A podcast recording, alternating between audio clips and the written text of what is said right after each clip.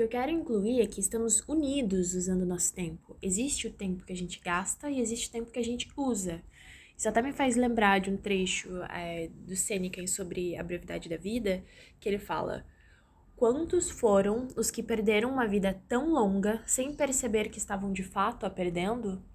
Quantos se perderam em tristezas inúteis, alegrias tolas, em desejos ávidos e entretenimentos sociais vazios? O quão pouco de si foi deixado? Ao perceber essa perda, se percebe então que se está morrendo antes mesmo do seu tempo.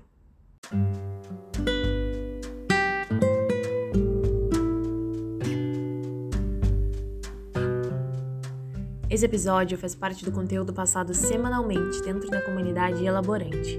Todo dia 11 a gente abre as inscrições para um novo mês de conteúdo de autodesenvolvimento e autorreflexão.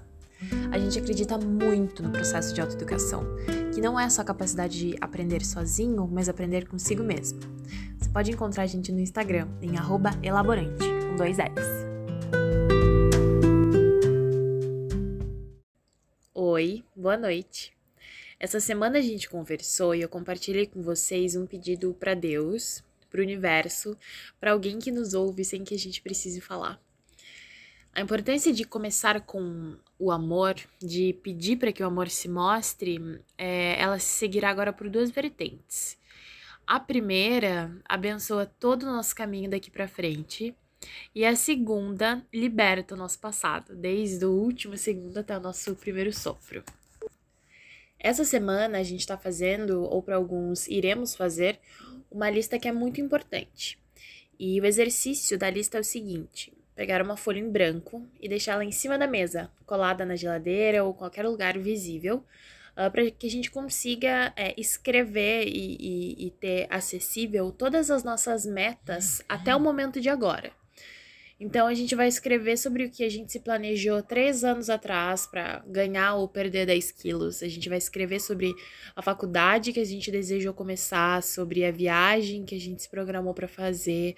A gente vai escrever todas as empresas que a gente já pensou em abrir, sabe? Escrever, colocar para fora e colocar para fora também o que a gente está desejando nesse momento. Então, pode escrever tudo que você lembrar. Não existe uma linha do tempo apenas colocar para fora quais são esses desejos. E acredite, essa lista ainda vai nos libertar de muita coisa. O motivo que a gente está olhando para o passado é para ter certeza que a gente não está deixando nada importante para trás e que também a gente não esteja carregando o peso de algum desejo desnecessário no caminho para frente, para dentro.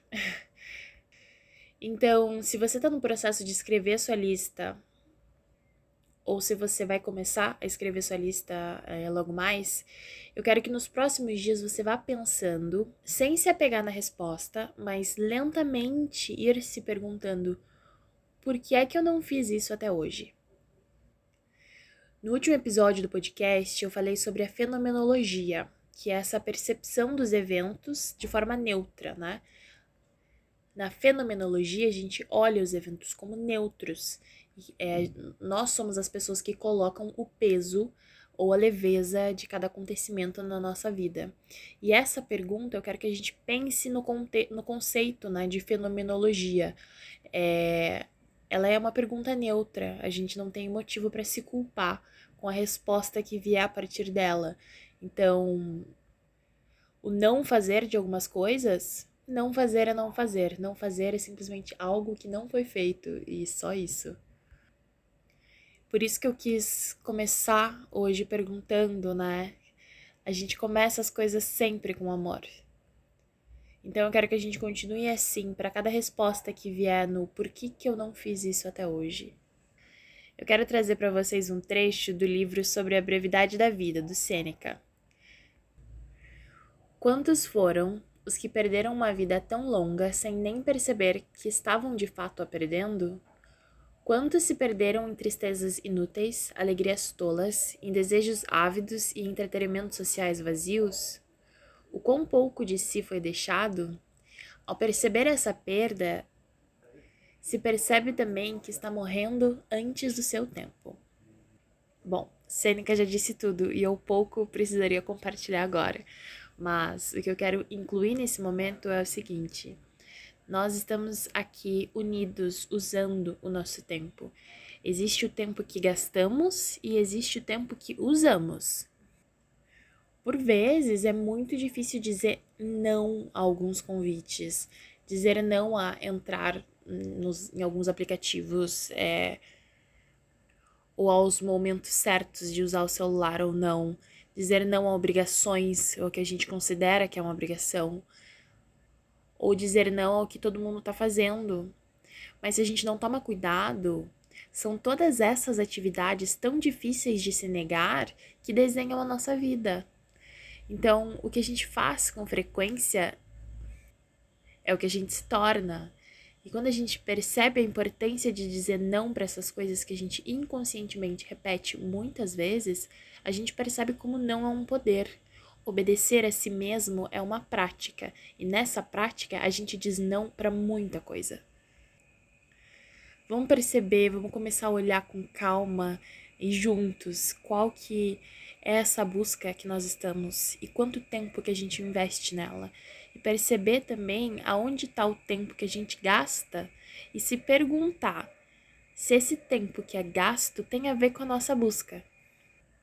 Aprender a usar o nosso tempo, praticar dizer não a tudo aquilo que insulta a nossa alma e os nossos objetivos, nossos objetivos, isso nos dá vida e nos dá precisamente a vida que a gente realmente quer viver. Bom, não esquece do exercício, exercício da folha branca, tá? Folha em branco com todos os seus objetivos até agora. E não esquece de usar o seu tempo para fazer isso. Vai ser importante para você e para todo mundo. A gente se encontra logo mais. Um beijo, boa noite.